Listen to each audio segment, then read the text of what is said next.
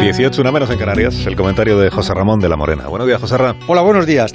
La semana transcurre entreteniendo las noches con las eliminatorias de Copa en sus octavos de final a partido único, sin los dos equipos grandes de Madrid, pero con el Betis, que anoche comenzó perdiendo con la Real, pero terminó ganando en la prórroga.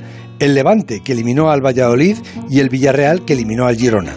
Esta noche el Barça juega en Vallecas, el Valencia en Sevilla y Osasuna en Almería. La final de esta Copa va a ser el domingo 18 de abril, porque antes, el domingo 4 de ese mismo mes de abril, tendrán que jugar la del año pasado, la Real y el Atleti. O sea, que si la pandemia lo permite, podría ser la feria del fútbol en Sevilla ese mes de abril. Ojalá que con público, aunque no parece muy probable. Y entre tanto, esas declaraciones de Mbappé hace unos días diciendo que no renovaba con el PSG de momento, porque aún no estaba convencido, se interpretan en la prensa deportiva como una espera pactada con el Real Madrid para poder cerrar su fichaje en el mes de julio.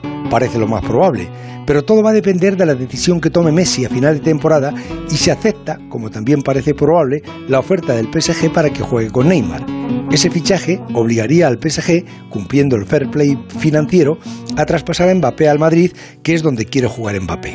El otro fichaje más deseado es el de Haaland, que entrará en una subasta donde pujarán con poderío los equipos ingleses, aunque el Brexit puede ser un hándicap. Pero el Barça no está para esos desembolsos, al menos este verano, y el Madrid está terminando el nuevo Bernabéu, un estadio majestuoso, cubierto, que será el escenario más llamativo de Europa y que necesitará reclamos importantes para llenarlo y para sponsorizarlo.